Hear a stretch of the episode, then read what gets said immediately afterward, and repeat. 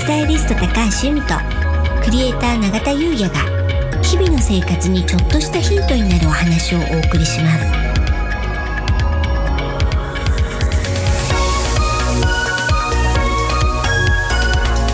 こんにちはクリエイターの永田優也です。こんにちはスタイリストの高橋由美です。楽しくて楽になる、はい。本日のテーマはうん。変化を恐れるな風水となります。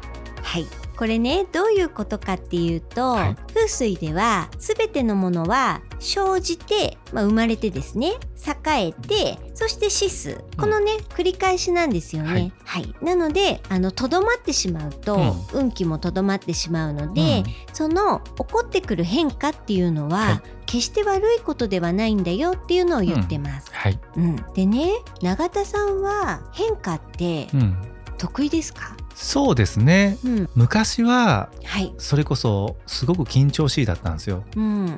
何かこう人前に出る時もそうですし、うん。あと試合とかも。うん。僕練習だとすごいパフォーマンス発揮するタイプで、うん。本番に弱かったんですよね。はい緊張しちゃって、うん。うん。あの視野狭窄っていうんですかね視野が狭くなっちゃうんですよ。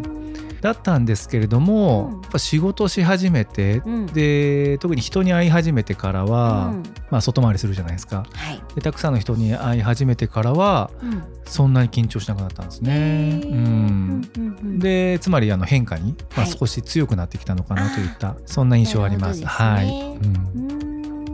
私はっていうとねルーティンは得意なんうんですよ。うん、ご存知の通り。ゆうさんしっかりやりますもんね。はいうんなんですけど、まあ、変化はどちらかというと苦手なタイプなんですね。うんでね、まあ、変化って良い変化、はい、まあ、悪い変化、うん。表面に見えるものとしてはね、はい。まあ、それってあるじゃないですか。なんですけど、まあ、悪い変化だとしてもね、その表に見えてきてる現象的に見ると、まあ、悪く思うことうん。うん悪く見えることってあるかと思うんですけれど、でもそれを経てうん。それを受け入れていくと、うん結果良くなっていくとか、うん。ますます良くなっていくとか、うん。良いことに転じるとか、うん。必ずねそうなのかななんて思うんですよね。そう思います。うん。なので一見悪い風に見えても、うん。結果としては悪くないし、うん。まあ良い変化であったとするならばそれは良いし、うん。だから結局変化って恐れなくていいのかなっていう。思います。うん。うん。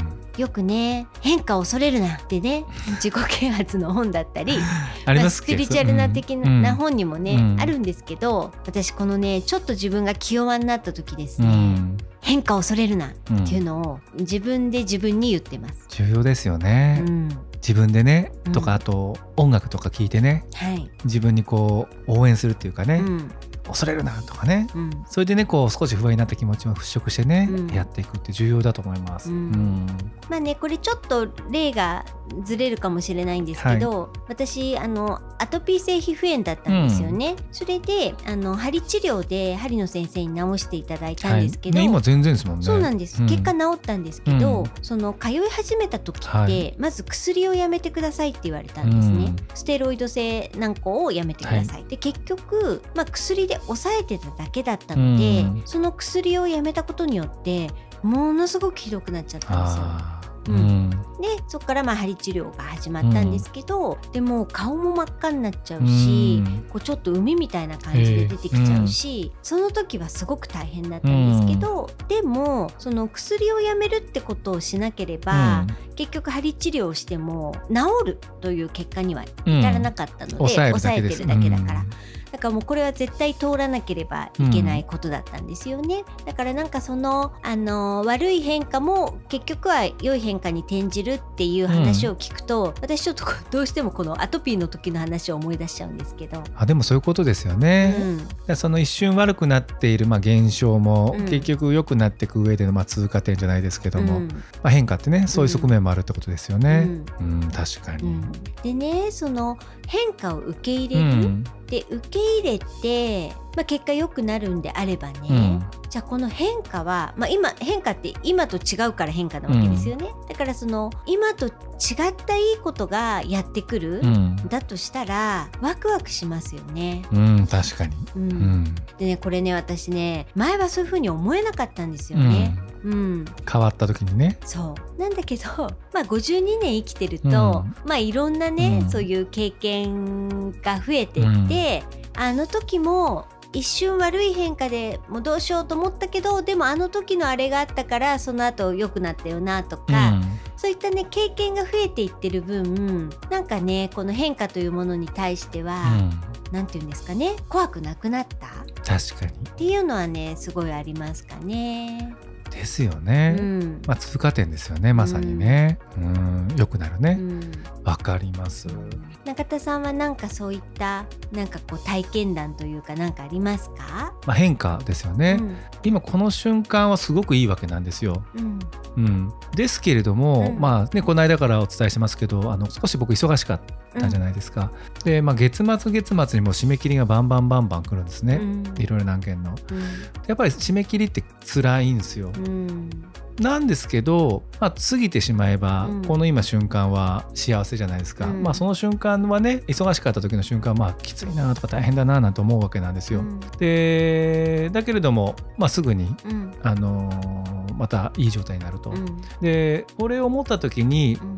辛いことがあって当たり前っていうか、うん。うんあのー人生ねうん。もう幸せで仕方がないもう幸せしかないなんてことはあんまりないと思うんですよね、うん。そんないないそんな人はそんないないと思うんですね、うん。辛いことはあると、うん。まあそのね立ち位置によって違いますけどその辛さは、でなんですけどまあ辛いことばっかりでもない。うん。でそう思うとまあ変化うん。のことを考えた時にまあ辛くなるうん。時もあれば変化する時もあるし、あのーまあすごくね幸せを感じる変化の時もあるし、うん。っていうまあ変化の連続なんじゃないかななんてね、うんうんうん特にね風水陰陽じゃないですか、うん。だからまあそういうことなんじゃないかななんて思いますね。あの運気の停滞を感じる時ってあるじゃないですか。うん。なんか最近ついてないよなとか、うまくいかないよなみたいな、そういう時って自ら変化を起こす、うん。まあ、風水では風を起こすとも言うんですけど、じゃあその行動はどんなものがあるでしょうか、これ前やりましたもんね、はいルーティンを変えてみる。そうピンポン、うん。で例えば、はい。通勤の、うん。それこそルートを変えてみるとか、あとあの普段ここの店でランチ食べるならこのメニューを絶対食べるんだけど、ちょっと今日は違うのにしてみようかなとか、あと普段着ないような色の服を買ってみるとかね、はい。で着てみるとか、うん。なんかそういう小さな変化を楽しみながら風を起こす、そうするとちょっとね停滞に喝を入れられると言いますか、うんうん。そういったところがあるのでね。そういうのもねやってみるのもいいかもしれないですね。ありがとうございます。はい。それでは本日は以上となります。本日もお聞きいただきありがとうございました。よろしければ登録して引き続き聞いていただけたら嬉しいです楽しくて楽になるスタイリスト高橋由美とクリエイター永田優也がお送りしました。